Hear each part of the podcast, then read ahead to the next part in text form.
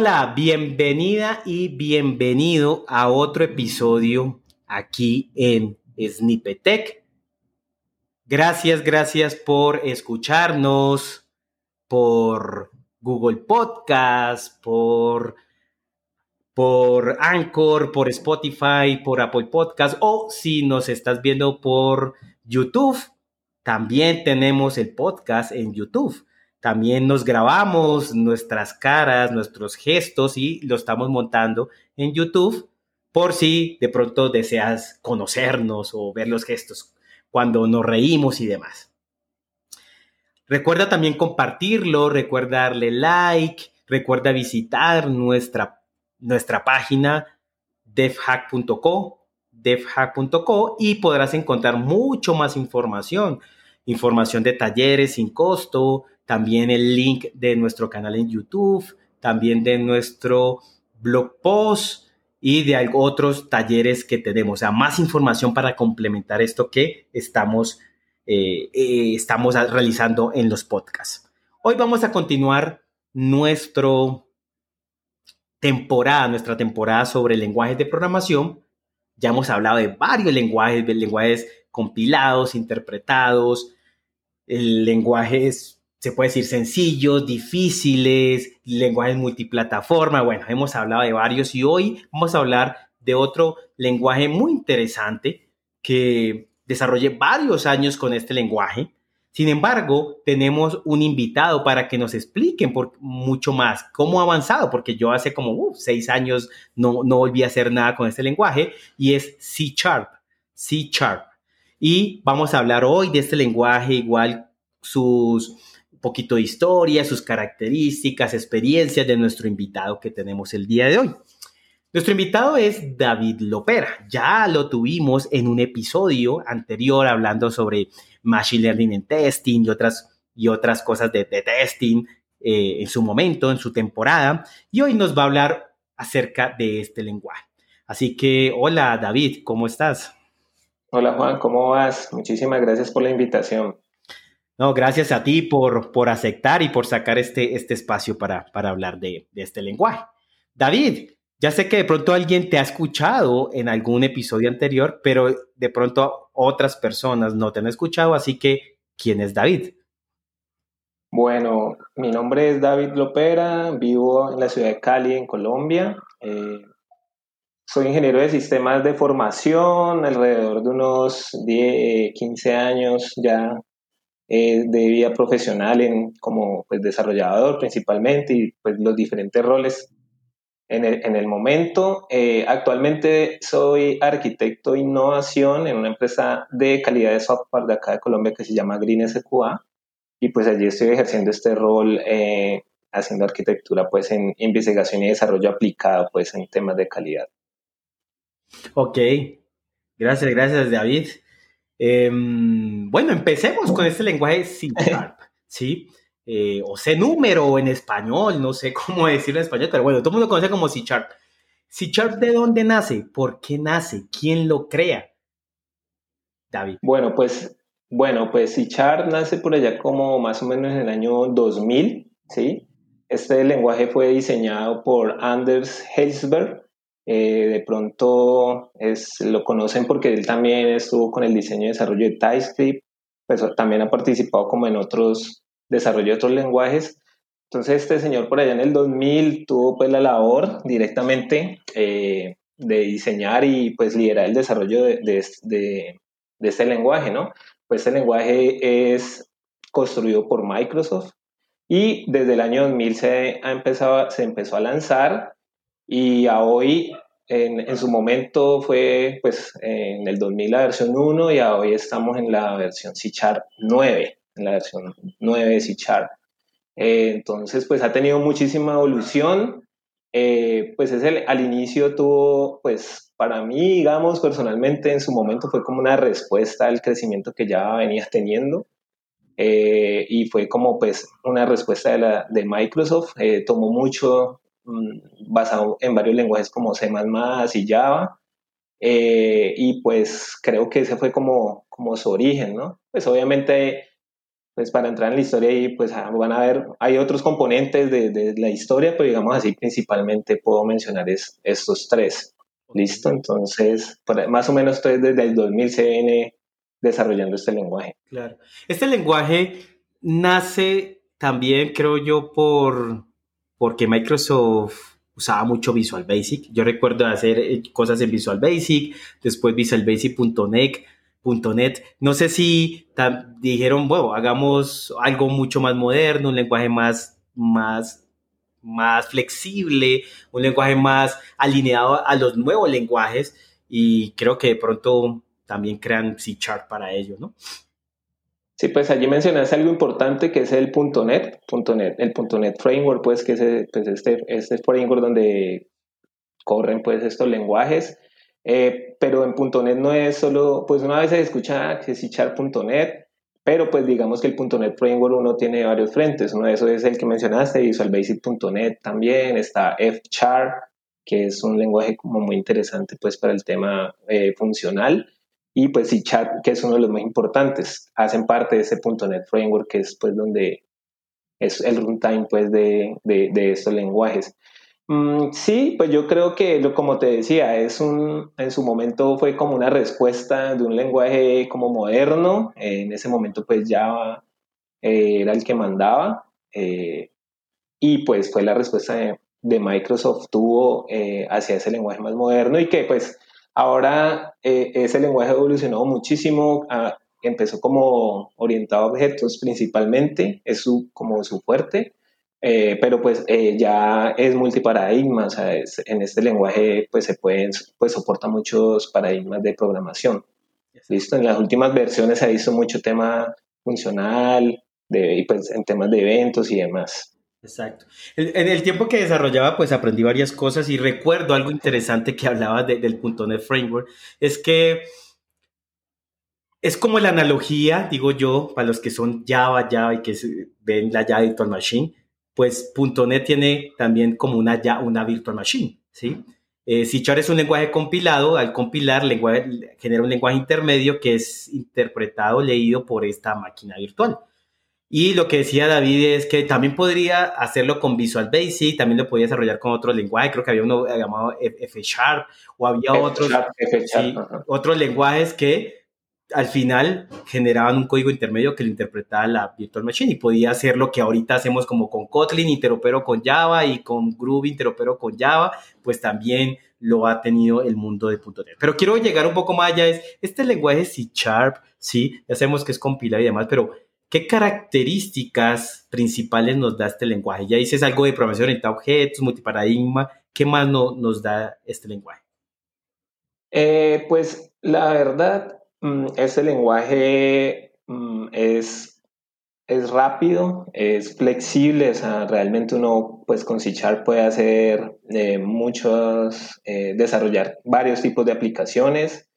Eh, alto rendimiento, escalable, tiene un ecosistema inmenso con librerías, controles, hay bastante, bastante documentación oficial directamente desde Microsoft, muy buena, muy actualizada, lo que los, los, los docs pues de, de, todos estos temas, pero pues también hay mucha gente, eh, mucha gente escribiendo acerca pues de este ecosistema de .NET y pues de C Em, eso es como lo principal así que yo veo. Allí hay una parte, pues yo creo que podemos mencionarla, es que en los últimos años, no, sé, unos dos o tres años atrás, el, .NET Framework, digamos, tuvo una, como un refresco, una evolución en algo que llama el .NET Core. Entonces, esto es muy interesante porque lo que ya permite es que eh, el .NET Framework es si, solamente, digamos, si se podía, se puede ejecutar, se podía ejecutar en máquinas Windows, se ejecuta solo en máquinas Windows, digamos que eso fue una gran limitante, pues con todo ese poder en, el lenguaje y demás, pero pues solamente estaba ahí atado a Windows. Entonces ya con el .NET Core, que eh, ya es, su foco principal es eh, ir a multiplataforma. Entonces ya uno con, con, pues, con C puede llegar a, pues, a Windows, Linux y Mac, digamos hablando eh, sencillo, pero pues también hay otros frameworks eh, que hacen parte de este ecosistema que ya, pues para temas de dispositivos móviles y demás. Entonces, pues eso es una de las ventajas de que brinda, pues que yo le veo pues a estar con el lado de, punto, de, de C y .NET. Te voy a hacer una pregunta con respecto a ese .NET Core que dices, pero antes quiero aclarar algo que me, parecí, me parece interesante, es que el lenguaje C Sharp Estoy hablando que yo programaba en el año 2010, 2011, 2012, creo que fue lo último que yo terminé de hacer cosas con C Sharp. Tenía cosas que llegué a ver en lenguajes tan usados como Java y ahorita un nuevo Kotlin y demás, después de cinco años. O sea, cosas como manejar lambdas, como manejar funciones de orden superior, delegados, ¿sí? Se tenía desde hace, uff, o sea, desde el 2010, 2011, 2012 se tenía en C y que uno ahorita dice, uff, es unas grandes características que tenemos en Kotlin o en Java 15 ya y todas las cosas. Entonces, me parece interesante porque el lenguaje, pues de pronto no es tan sonado por, muy, por, pues, pues, pues por toda la comunidad, porque de pronto dicen, no, es que somos open source y esto y lo otro, y, y Linux y qué tales, y vienen esas, esos temas pero en verdad este lenguaje ha sido muy bien construido, también ha evolucionado muy bien eh, en el tiempo y que ha tenido características que lo hacían muy, muy simple, lo hacen sencillo, fácil de, de, manipular. La pregunta que tengo con, con respecto al .NET, este .NET eh, Framework Core o este Core,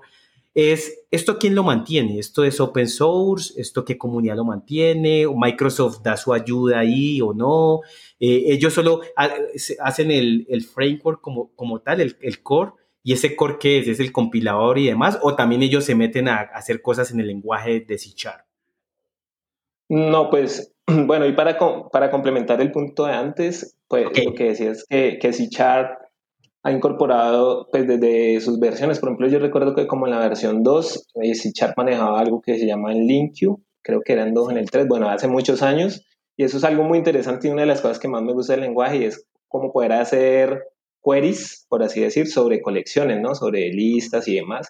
Eso, por, por, ejemplo, un caso hace poco me tocó hacer una librería en Java y yo, pero ¿cómo hago el link aquí? ¿Cómo hago el link aquí? Pues toca como instalar otra cosa, que un stream. Bueno, digamos que así fue la solución que encontré. Pero digamos que ya uno, esas cosas como los generis y demás, eso desde hace muchos, muchos años existe allá.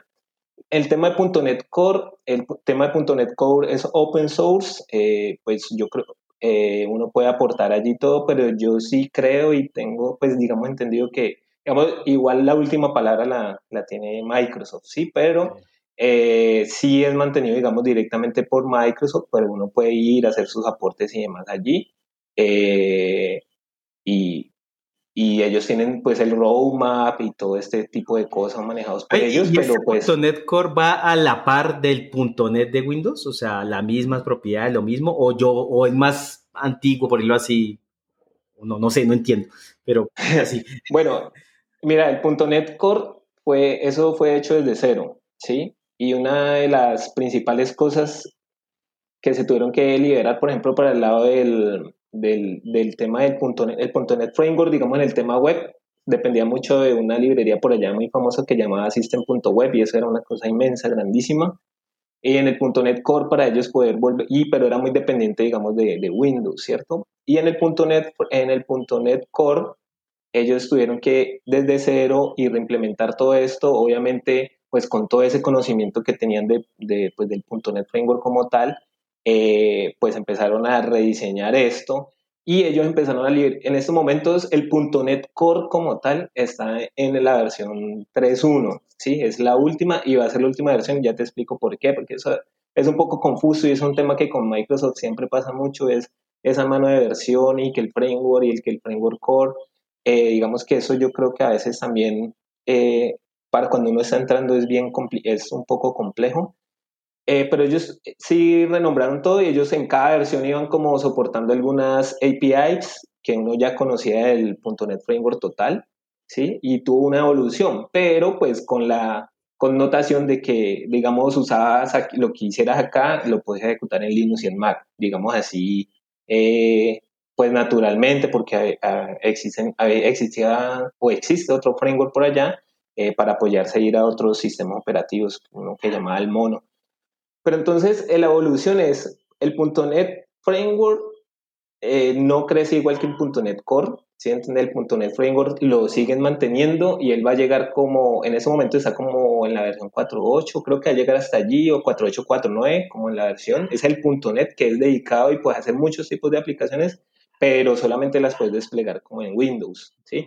El .NET Core eh, es multiplataforma y ha evolucionado y va hasta la versión 3.1, pero resulta que ahora hay algo que llaman el .NET 5, ¿sí? Y es, es por fin lo que va a pasar, es van a unir como, es para poder unir el .NET, todo lo que hay en .NET Framework, en .NET Core, unirlo allí en el .NET 5. Y pero verdaderamente por dentro eso no es nada más que como una, el .NET, pues el .NET 4 o el .NET 5, sino que como para unir la a que vengo por aquí con la versión 3 y por aquí con la versión 4.5 de diferentes frameworks, la van a tratar, la, van a unir el .NET 5 y ese .NET 5, ese gran cambio es que eh, es en, este mismo framework va a tener el soporte para como de todas las APIs de los diferentes frameworks y pues ya se van a ir yendo .NET 5, .NET 6, .NET 7 y, ya, se ya puede instalar en Linux, en Mac y en Windows.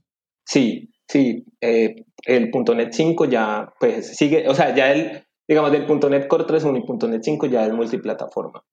Y ya dependiendo de lo que vos uses, pues van a haber cosas específicas para, para, para Windows. Pero, por ejemplo, hay algo muy famoso en .NET que se llama el Windows Forms, que es para hacer aplicaciones, eh, aplicaciones de escritorio, ¿sí? Es muy chévere. Hay muchas maneras de hacer aplicaciones de escritorio, esta es una de esas.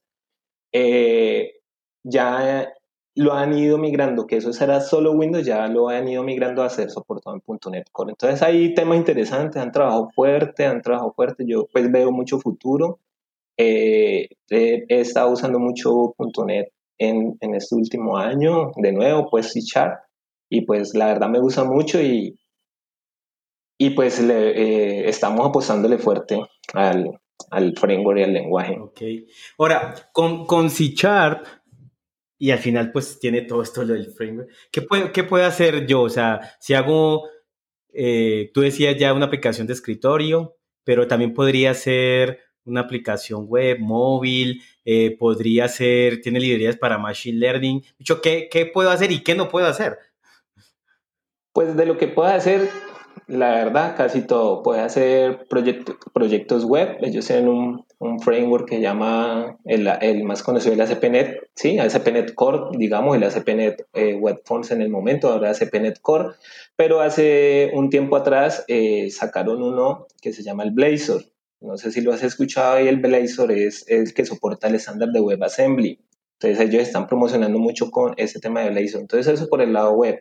Por el lado del backend, pues eh, muy fuertes con el tema de, pues para todo el tema de eh, APIs REST, eh, todo el tema de tiempo, de, hay algunas APIs que puedes hacer de real time, pues todo este tema de microservicios.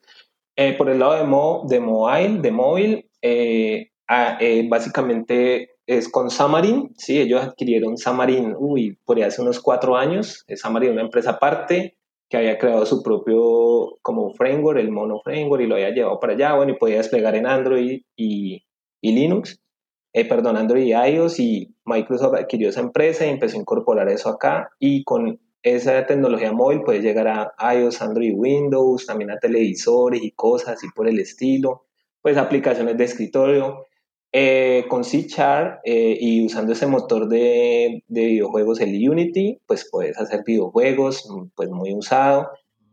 Tiene una librería de Machine Learning, sí, el machinelearning.net. Eh, esa es multiplataforma, el machinelearning.net es basado pues en soportado el .NET Core. Es algo muy chévere porque ellos, pues Microsoft y como todas estas grandes empresas, pues ese tema de Machine Learning lo tienen muy evolucionado. Entonces lo que yo hice desde hace muchos años, y lo que hicieron fue sacar todo ese conocimiento de todas las librerías que usaban internamente y que habían desarrollado, lo sacaron a un framework, pues en este framework de Machine Learning.net, y es un framework pues enfocado principalmente a tareas de Machine Learning, pero ya han empezado a hacer soporte también de Deep Learning, pero lo hicieron como para mí una manera más inteligente, no se pudieron a crear su propio framework. Eh, Microsoft ya tenía un framework y lo, pues, lo, el año, hace uno o dos años ya lo cerró. Y lo que hicieron, lo que hacen para soportar Deep Learning eh, frameworks como, como PyTorch y como TensorFlow es precisamente eso, soportarlos directamente en este framework y poder consumir esos modelos e, con este framework de Machine Learning. Y así sucesivamente puede hacer cosas de IoT, console apps, o sea, puede llegar a muchas cosas. Pues mm, la pregunta, ¿qué cosas no puedo hacer? Pues no las tengo en mi radar, digamos yo. de pronto... Te la cambio, te la cambio. ¿qué, qué, qué, ¿Qué cosas de pronto pueden ser negativas o que hagan que no sea tan que no sea como tan adoptado este lenguaje o que de pronto las personas no, no quieran usarlo. Eh, ¿Qué has visto tú o qué has escuchado? No, pues mira, yo creo que a mí personalmente, eh, yo fui usuario y desarrollador de Xamarin, hasta me certifiqué todo en el momento, me gustó, me gustaba mucho y todo, eh, pero yo... murió Xamarin? No, no, no, lo que te decía, no, Xamarin está bien, yo, yo, ah, para mí, para mí, eh, para mí, David Lopera, yo pues decidí alejarme del tema móvil, hubo un momento que como que el desarrollo de Xamarin no, no me estaba gustando, como más que todo como su curva de desarrollo. También puede ser por desconocimiento la herramienta del equipo que está usando, pero digamos, eso te puede dar como un punto negativo quizás, eh, pero es muy personal, es muy personal. Xamarin es maravilloso, yo he visto las soluciones que tiene y en, y en este .NET 6, que es como a finales de este año que sale, va a haber un, un refresco allí total con algo que llaméis que el .NET MAUI y es otra cosa como no, remodernizan pues el tema de Xamarin y unen varias cosas también, pues muy interesante. Así como, ¿qué desventajas veo? Es que yo he analizado eso mucho con, con un amigo que hablábamos mucho de estas cosas y es que pues vos ves que ahora es que Java, que Python, que yo no sé qué, que yo no sé cuántas, y uno de C Sharp escucha muy poco, pero yo creo, lo que hemos podido analizar es que pues eh, ese tema de, es, eh, ese tema de .NET Framework, Microsoft y demás, vos sabes que es muy orientado, pues ustedes saben que es muy orientado pues como a la industria de banca, así como grandes empresas, pues vos miras, eh, uno entra como a Azure y esos sitios y pues normalmente son empresas como de las Fortune 500, ¿cierto? Entonces, es, yo creo que los desarrollos no son tan vistos como con otro tipo de lenguaje como Python y demás, pues también el tema de, de, de, acá en Colombia, yo sí sé que lo usa mucho, mucho, mucha empresa en Latinoamérica, mucho, mucho en bancos, en temas de gobierno, es muy usado, eh, pero no quiere decir que no, que no lo usen, o sea, hay grandes empresas que lo usan, por ejemplo, una de esas es Stack Overflow. Stack Overflow, eh, su stack tecnológico es .NET, ¿sí entienden? Entonces, y pues, cómo responde esta Overflow. Entonces ahí pues también hay cosas, por ejemplo GoDaddy, de una investigación, pues cositas que está investigando, EVA, o sea, hay grandes empresas también conocidas, no tan startups, startups casi uno casi como que no vea que pues vos ves que pues la gente de Netflix, pues todas estas startups conocidas pues se van con otros lenguajes, pero pues no quiere decir que si Char no, no sirva para ese tipo de cosas que ellos eh, pues intentan solucionar. Como todo, ¿no? No es, pues no es coger char y darle duro a todo lo que me ocurra, pues como habrán sus ventajas y sus desventajas para todo. Por ejemplo, a mí en el tema móvil, a mí personalmente, eh, pues en, su momento yo lo empecé a comprar con otros frameworks eh, y me gustaba más el otro framework, ¿sí me entendés? Me gustó más en, lo, en los puntos que yo pues, estaba hablando allí pues en ese momento. Pero pues como todo, ¿no? Vos puedes hacer lo, pues estos lenguajes soportan para ir a muchos lados, vos vas con ellos y hay, algún, hay algunos momentos que lo dejas de usar porque encontrás otro que lo hace mejor o más rápido o te gusta. Sí, ahorita vemos mucho la, la diversidad tecnológica en las empresas y eso es muy, muy, muy valioso, porque recuerdo hace años, años atrás, pues te casabas con una base de datos, te casabas con un lenguaje y así, mejor dicho, nacías y morías con, con, con eso.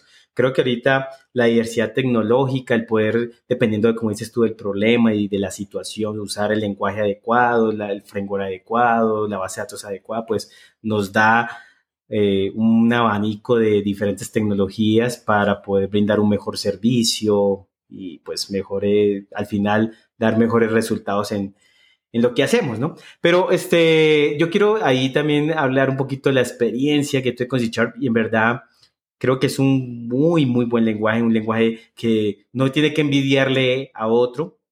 Como digo yo en los diferentes podcasts, hay que darse la oportunidad, hacerlo la mundo para que, para que lo veas. Ahorita ya con esto que habla del .NET Core, que puedo tener en la tener Mac y poder Linux y poder ejecutarlo y demás, pues también se vuelve mucho más interesante.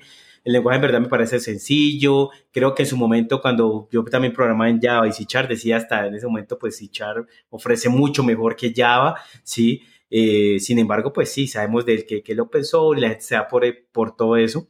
Pero sí, como dices tú, también creo que eh, C se usa mucho en las empresas. Las, yo creo haberlo visto en IPS, SPS, verlo visto en clínicas, verlo visto en banca, verlo visto en gobierno, ¿sí? Eh, de pronto son empresas que no son tan visibles como lo es aquí que Netflix, que, que, que, sacó Pinterest, que sacó yo no sé qué, pero digamos hay bancos que soportan millones de usuarios y lo tienen .net, pero pues no, ellos no sacan papers para decir o artículos, de nosotros Bancolombia usa estas tecnologías, son muy cerrados porque pues su core no es vender la tecnología ni, ni, ni hacer todo eso, sino su core es otra cosa.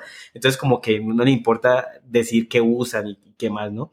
Pero sí lo he visto en, en muchas áreas y lo otro que yo recuerdo en los años atrás, no sé ahora, también lo veía mucho en las universidades, lo veía que lo usaban en, en, los, en, los, en el software, sistemas que hacían la, universidad, pero también lo enseñaban y también se creaban comunidades. Y creo que uno de los primeros pininos, recuerdo yo, comunidades eran las de, las de Microsoft, precisamente, las células y demás, que donde enseñaban acerca del .NET Framework. Y creo que a partir de ahí también nacieron muchas otras comunidades. Yo recuerdo en Cali, la ciudad pues donde nosotros nacimos, eh, las primeras comunidades eran de, de, las células de Microsoft y demás, ya luego fueron haciendo comunidades de Python y otros lenguajes, pero, pero esos, esos años 2009, 2010, 2008, Microsoft estaba en un apogeo en las universidades y demás, ¿no?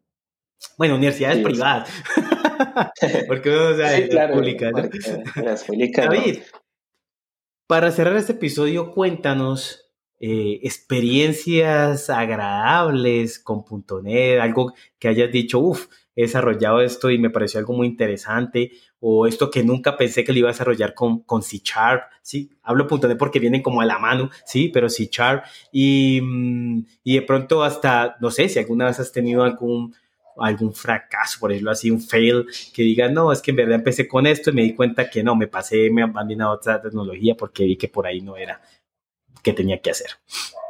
Pues mm, mi gran experiencia realmente ha sido más en el, con Microsoft.NET. Eh, personalmente, pues es como que el lenguaje que más manejo. Eh, también mm, algo que me da es el, pues, mm, la productividad, ¿no? La productividad por, por sus herramientas. Digamos, uno normalmente usa Visual Studio para desarrollar acá, Visual Studio Code. Pues ya hay otras herramientas también, de una de JetBrains que es como muy buena. Eh, pero yo he hecho, he desarrollado diferentes, em, diferentes tipos de sistema. Ahora en los últimos años he estado enfocado mucho en temas de backend, ¿sí? principalmente en temas de APIs eh, o librerías en backend. Eh, y pues la verdad me veo muy bien, muy bien, estoy muy contento con eso. pero he desarrollado también en su momento móvil, web, eh, ahora también estamos soportando eh, con, el tema de Blazor, decidimos eh, hacer una SPA con este tema de Blazor WebAssembly, nos ha ido muy bien. pues así de los como fracasos que yo te pueda decir, es este que te estaba comentando de, de Xamarin. Mm, no quiere decir que Xamarin no, o sea, la verdad yo le, le, le aposté muchísimos años a Xamarin, me gustó bastante. No, pues certificarte me certifiqué, eh, eh, digamos que era mi bandera, pero no sé, llegó un momento, no sé si fue también unas falencias técnicas mías, no sé, eh, pero sentí que mm, muchas cosas que yo me demoraba mucho para hacerlo, con otros frameworks lo podía conseguir más fácil, ¿sí? Ya por cuestiones de, de la vida y por otras actividades que me puse a hacer, pues realmente Sí, o sea, ni siquiera empecé con los otros frameworks. De, de, yo corté el chorro con Xamarin completamente eh, y con el tema móvil, ¿sí? Y, y con todo ese tema como muy, digamos, de, del tema del front, ¿sí? Eh, lo he cortado mucho y me he enfocado mucho en, en el tema pues, más de arquitectura y en el tema del backend. Pero, pues no, yo lo, la verdad, yo recomiendo mucho, como decís, hay que darle oportunidad. Eh, es un lenguaje que le puede ayudar a uno, eh, pues de pronto a resolver algunas cosas que con otros no pueda, de una manera de pronto más rápida o pues que corra más, eh, más rápido o que lo pueda desarrollar de una manera mejor. tiene un, un, ecosistema grandísimo de librerías, controles, y pues pues no, hay que darle la oportunidad como a todo. Yo creo que, pues, yo creo que ahorita ya no estamos en el momento de decir, ah, nada, es que ese es de Microsoft, ah, que lo odio, que no creo que estemos todavía con ese cuento, pues, pues uno, si, pues, si uno ha leído esos temas de tecnología y está pendiente, pues sabe que Microsoft ha evolucionado mucho también como empresa. Sí, no es el Microsoft de hace 20 años atrás, de 15 años atrás. Eh, entonces, pues hay que dejar esos vetos y, pues tratar de darle la oportunidad, la verdad, creo que es muy interesante. Exacto. Gracias David, gracias por acompañarnos. Y algo que concluyo yo de todos estos episodios que llamo de lenguaje de promoción, y faltan algunos, es que antes uno competía con que era multiplataforma y que yo podía hacer con este lenguaje correr en Linux o en, o en Windows y hacer esto, una aplicación móvil y web. Yo creo que escuchando diferentes lenguajes, ya todos están casi multiplataforma, ¿sí? Hablamos de otros lenguajes como el pasado Dart y que pues, tal vez podía hacer backend y podía hacer eh, frontend, eh, web y podía hacer de todo, lo mismo otros lenguajes. Así que pienso que algo que puedo concluir hasta ahora, en este momento de, los, de todos los lenguajes, es que esto de multiplataforma se puede dar. Eh, y aquí lo vemos también con, con C Sharp, o sea, varios lenguajes ya lo soportan. Así que si estás pensando en construir sistemas, software que sea multiplataforma, C es una opción también. Ahora después evaluar, bueno, qué, qué tanto mm, el lenguaje es sencillo de aprender, eh, qué tan también el factor de los programadores que saben y demás, pues pienso que C puede ser también una oportunidad. verdad, no es complejo, es sencillo, trae funcionalidades y cosas que, como les cuento, desde el 2010, 2012 eh, tenía, que ahora otros lenguajes, pues pues están empezando con ello ya lo tienen hace poco, pero, pero pues la gente se sorprende, pero porque nunca lo habían visto eh, en otro lenguaje que siempre programaban, pero pues digamos, este lenguaje tiene muchas características importantes que, que, podemos usar. Así que acuérdate que lo que quiero dejar en estos podcasts de esta temporada de lenguajes de programación es que escuches los lenguajes, entiendas, así sea por curiosidad, así sea por solo historia, así sea por, por entenderlos nomás, pero si puedes darte la oportunidad que sea hacer un hola mundo en el lenguaje que cuando escuches te, sea, te guste, como que te llame la atención, pues inténtalo. Y también sea abierto, mente abierta para tomar la mejor decisión, tomar la mejor decisión a, nivel de tecnología, a nivel de lenguaje, a nivel de framework, cuando construís un sistema, un software. Es lo que quiero que en esta temporada, pues aprendas, las personas que están escuchando, pues puedan decidir, ah, listo, para esto voy a usar este lenguaje o para esto puedo dar la oportunidad para, usar este lenguaje. Si yo trabajo y hago software para banca, pues o para gobierno podría ser C Chart porque lo usa mucho, entonces ya estaría a la medida, porque es que llegar y cambiarles completamente lo que hacen, pues es también una barrera al realizar un proyecto con las empresas. Entonces, aquí estamos hablando de esas características. Gracias, David, por, ah, por compartirnos acerca de tu experiencia, acerca de, los conceptos de C y, y, las características. Espero también volverte a ver en otro episodio, ya el segundo de David. Espero volver a verte en otro episodio. Gracias.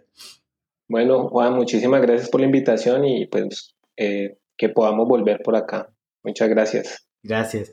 Y recuerden a todos desarrolladoras, desarrolladores, a todos los que nos escuchan. Recuerden compartir este episodio, recuerden darle like y nos vemos en otra oportunidad.